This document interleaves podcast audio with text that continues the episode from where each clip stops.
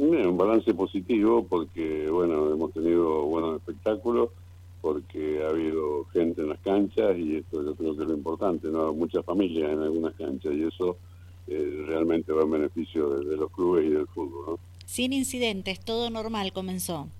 Sí, excepto dos o tres inadaptados que, intentaron tirar unas piedras desde fuera de la cancha del Club Cuadro Nacional, pero nunca dentro del mismo, que bueno, eh, fue inmediatamente actuó la policía y no, no pasó absolutamente nada. Perfecto. Balance positivo para arrancar este torneo de Primera A, que será a cuántas fechas? Recordemos a la audiencia, por favor. Son 13 clubes que van a jugar todos contra todos a dos ruedas. Bien. Eh, todos los fines de semana se van a ir realizando las fechas, ¿verdad? Sí, sí, excepto lógicamente que tengamos alguna suspensión por lluvia o las suspensiones obligatorias que tenemos por las fechas de elecciones, ¿no? donde no tenemos seguridad. Perfecto. Eh, el tema de, seguridad en las canchas, bueno, ¿se ha podido solucionar? ¿Los clubes lo, lo aceptaron? Eh, ¿Cómo es la normativa para este presente torneo? Sí, sí, ha habido realmente, tuvimos un diálogo fluido con el jefe de la distrital y esto nos permitió bajar el efectivo de lo que era el año pasado. Hoy tenemos eh, nueve efectivos en primera A y ocho efectivos en primera B. Bien, así todo lo mismo a veces es un poco complicado para los clubes, ¿verdad? Poder afrontar estos gastos, pero son necesarios, tiene que estar la seguridad. Sí, lamentablemente sí, esto es lo que siempre yo vengo bregando, que, que la seguridad tendría que darle el Estado en forma gratuita, que, que no sería un gasto sino una inversión, ¿no? Porque hoy los efectivos son 55 mil pesos y esto a los clubes realmente les duele, ¿no? Exacto, es así. También hubo otra problemática, podemos decirlo de esta forma, antes de que comenzara el torneo de Primera A y que involucra a, los árbitros de, de, la liga. Bueno, ¿qué puede contarnos al respecto? Tengo entendido que limaron las asperezas. Sí, sí, sí, no, no, no llegó, o sea, toda la negociación llegó a buen puerto, a ver eh, los árbitros pedían un arancel, nosotros ofrecíamos otro, pero se llevó a un arreglo sin ningún tipo de problema. Bien, de todas formas, si el problema eh, hubiese continuado, ¿ustedes ya tenían una segunda opción de cómo afrontar el comienzo de este torneo? Sí, sí, sí, sí, nosotros teníamos para jugar primera vez, primera vez sin problema los árbitros que ya habían aceptado. Bien. Eh, también tenemos que tener en cuenta, mm, Alberto, y me gustaría que lo confirme a la audiencia, por supuesto, que, bueno, eh, vuelven a, verse caras que en su principio estuvieron formando parte de, los árbitros en San Rafael o de la Escuela de Árbitros de la Liga. Sí, sí, bueno, después de muchas conversaciones con Andrés Merlo y Luis Martínez, eh, llegamos a un entendimiento y se hicieron cargo nuevamente de la Escuela de Árbitros, cosa que yo creo que jerarquiza de alguna manera la escuela y que eh, lo, vimos reflejado ya en estas últimas clases que han habido. Anoche ya no cabía un árbitro en la, en la sala donde ellos se reúnen, ¿no? Eh, realmente cerca de 45 árbitros en, la clase y esto yo creo que es lo bueno, ¿no? Bien, perfecto. ¿Por qué eh, se había presentado ese distanciamiento con los árbitros mencionados?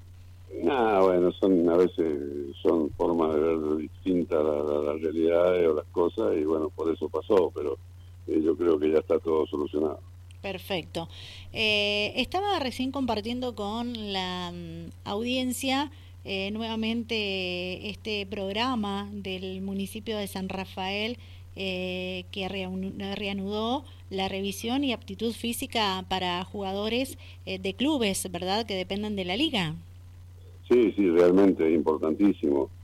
fundamentalmente estamos hablando de que a los que más le llega a los padres que no tienen que pagar la revisación médica para poder hacer el certificado y traer a sus chicos a jugar.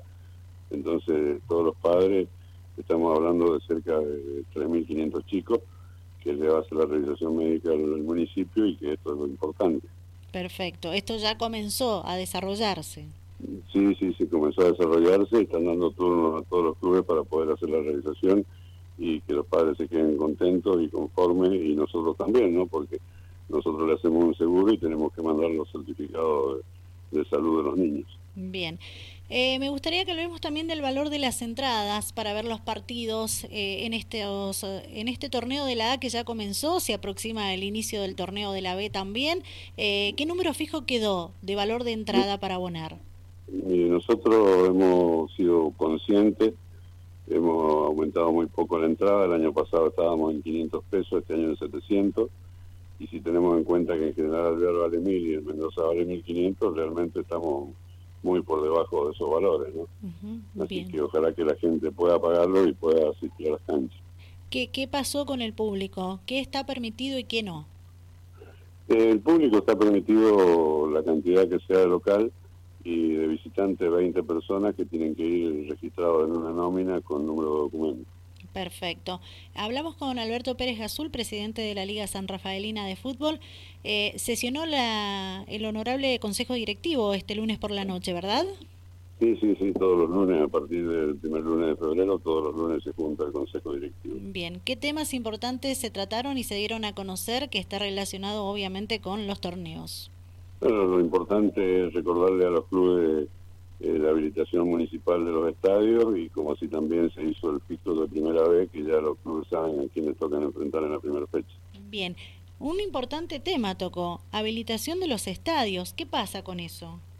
Bueno, a ver, no, no lo habían venido exigiendo desde el Ministerio de Seguridad y este año nos salieron a última hora diciéndonos que necesitábamos las habilitaciones, pero bueno, después de una conversación con el comisario Miguel Sánchez, eh, este fin de semana que pasó y el que viene estamos con los pedidos de habilitaciones mostrando o llevando el certificado de que está el expediente iniciado, eh, se va a dar la seguridad a la cancha. Bien, ¿en qué consiste la habilitación de los estadios? Es la habilitación de lo que es edilicio, que es lo que más le interesa a la policía. El tema de seguridad lo ve la policía de acuerdo a la ley 6060 y el tema de edilicio el municipio. Bien, el tema edilicio, o sea que se encuentra en condiciones los estadios. Exactamente, sí, sí. Bien, ¿y cuáles son los más complicados hoy por hoy en San Rafael? No, en la parte de edilicia no, no hay complicaciones, puede haber alguna cosita muy muy pequeña en algún club, pero no, no hay mayor problema.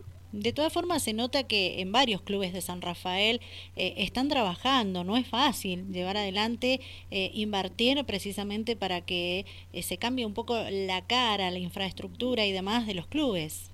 No, por supuesto que no, no es fácil y los costos por allí los clubes no lo pueden afrontar, pero el sacrificio de los dirigentes haciendo eventos o en muchos casos colaboración de asociados o de comercio llegado a la institución han podido estar a la altura de las circunstancias, ¿no?